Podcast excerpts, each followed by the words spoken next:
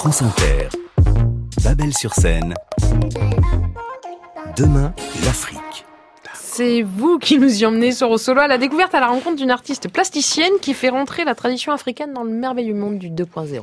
Ouais, figurez-vous que c'est dans un avion entre Lagos et Paris que j'ai découvert euh, dans Intense Art Magazine le travail de Tabitha Rezer que je ne connaissais pas du tout. Et je suis allé regarder sur Internet et c'est comme ça que je suis qu'elle a étudié l'économie à Paris, qu'elle a fait le cinéma expérimental à Londres avant de se lancer dans la création euh, des arts, des œuvres plastiques.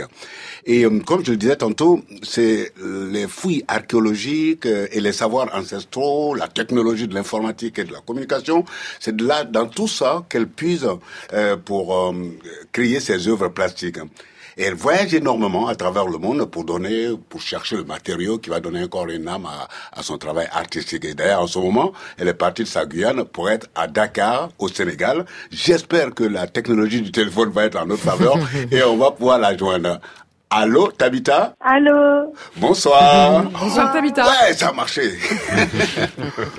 Bon, je l'ai annoncé à tout le monde que euh, dans vos vidéos, euh, les savoirs traditionnels sont révélés en tant que savoir scientifique. Eh ben, comment Pouvez-vous nous dire comment représentez-vous cette révélation dans le travail plastique bah, Disons qu'en premier temps, il s'agit de révéler ou d'exposer les rouages de la colonialité ou euh, de l'héritage du colonialisme qui existe dans nos sociétés postcoloniales et comment euh, les hiérarchies qui existent entre les systèmes de connaissances sont toujours présents. Mais si on se défait de ces hiérarchies, on voit dans les cultures traditionnelles des savoirs aussi riches et fertiles que euh, la modernité occidentale tant célébrée.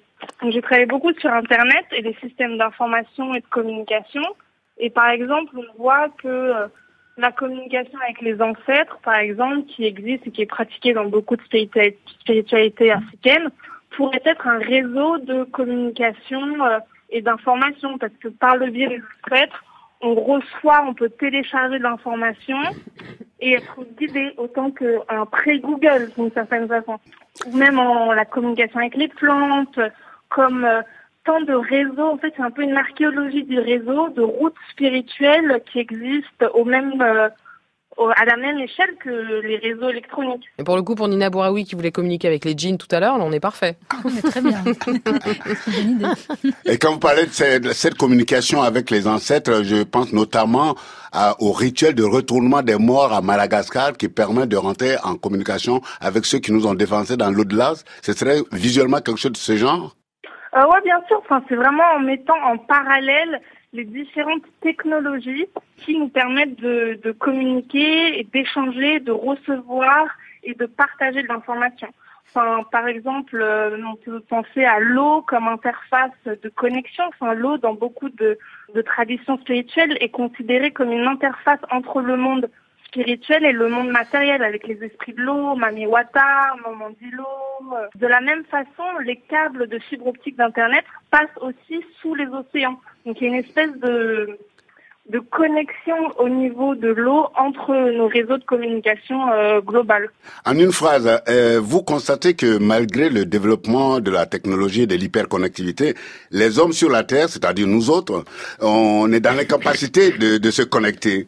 Euh, comment commenteriez-vous cette incapacité de se connecter par un exemple concret de vos œuvres Après, la question, c'est vraiment comment on peut, comment se connecter à nous-mêmes, aux autres, à la Terre et, à l'infini. Et on voit que même dans notre ère soi-disant ultra connectée, on est incapable collectivement d'être connectés les uns aux autres. On voit le résultat avec les crises migratoires, que les gens préfèrent ériger des murs plutôt qu'accueillir euh, les migrants, ou même avec l'écologie comment les gens, euh, le système capitaliste en général se moque très bien euh, de la douleur infligée à la terre, à l'écosystème, pour permettre une industrie toujours plus destructive. Enfin, il y a vraiment l'idée de la domination qui fait euh, que le privilège de certains est en dépôt, est en, au dépens euh, du reste du monde et des, des, autres peuples, que ce soit le peuple végétal, que le peuple animal ou même voire spirituel. Bon ben voilà, merci bien Tabitha Rezer. On vous souhaite un beau séjour euh, au Sénégal et on va vous accompagner avec cette chanson de l'ivoirien François Kensi qui s'appelle Mon bébé et qui est dédiée aux femmes. À toutes les femmes, voici le show c'est cadeau. Uh -uh.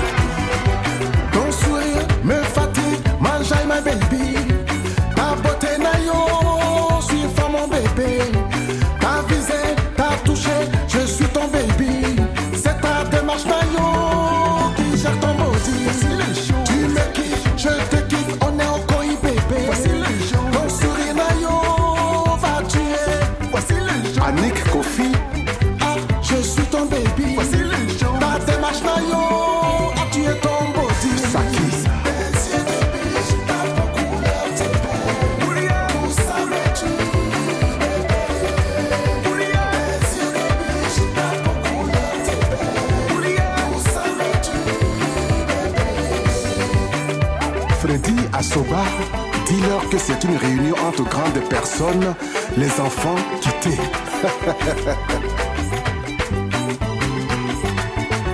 Monique et Ouman, princesse de l'éternel.